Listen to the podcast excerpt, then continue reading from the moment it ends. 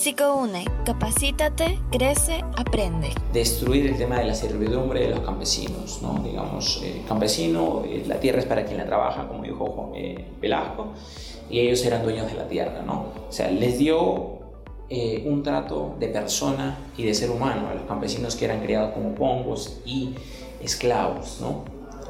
Por otro lado, en el tema de la economía, en el tema de lo productivo que generaban, el tema de las grandes haciendas, el tema de las azucareras, el tema de las grandes extensiones de terrenos, digamos, de los viñedos, etc., eh, sí fracasaron.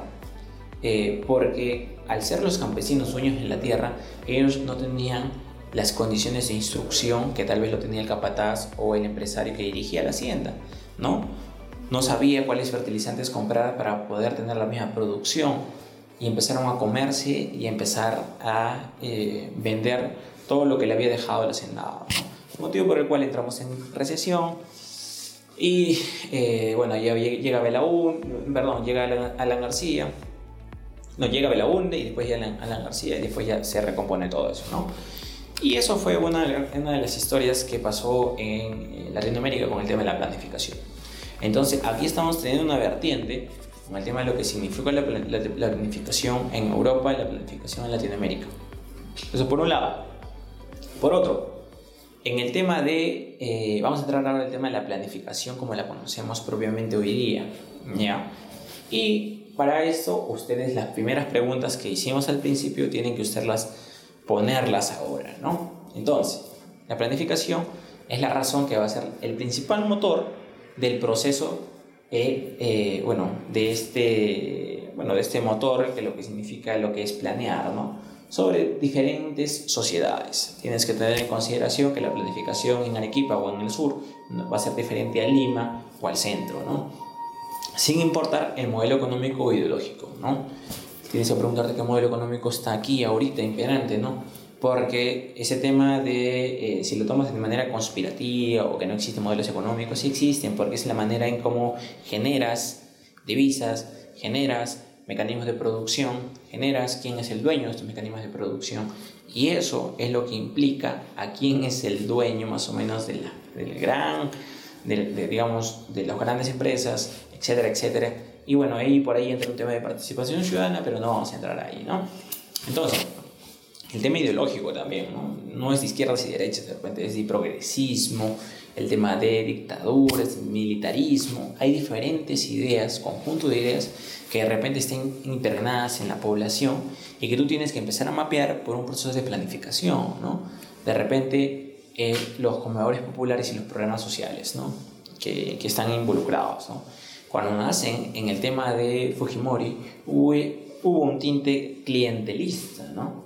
Y ellos, de repente, si crecieron bajo ese modelo y todavía lo siguen defendiendo, tienen un conjunto de ideas populistas y clientelistas, ¿no? Entonces, tienes que tener cuidado con el tema de las ideas y los modelos ideológicos que se van, digamos, especificando en los diferentes territorios para este proceso de planificación, ¿no? Lo que dicen es sectorizando, ¿no? Las perspectivas en materias de gobernabilidad, sistemas de representación, crecimiento económico, explotación de recursos naturales, educación, salud, empleo y demás temas importantes dentro de los servicios. Lo que comúnmente hablábamos al principio, ¿no? Entonces, este proceso comienza en las grandes ciudades y hasta la actualidad en el área rural se tienen inconvenientes para la planificación, ¿no?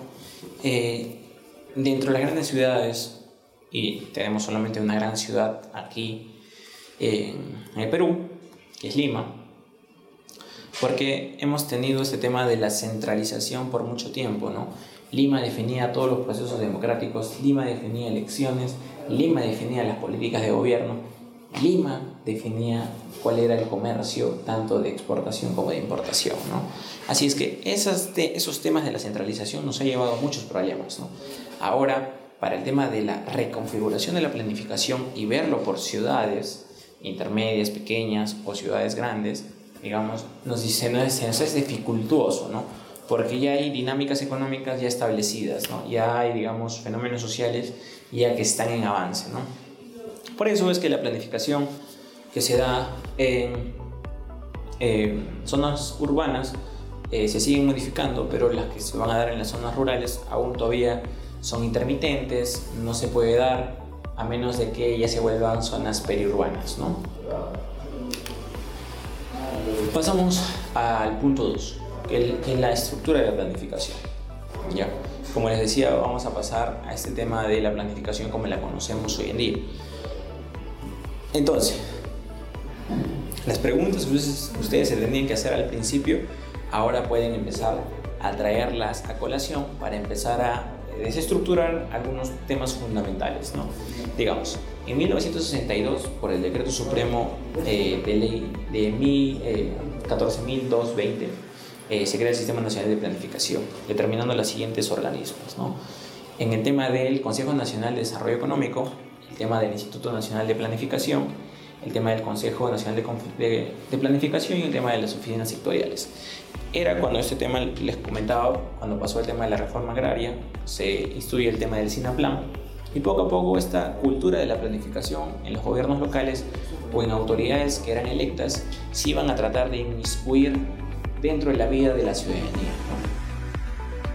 Disfruta de este curso y más en www.psicoune.com.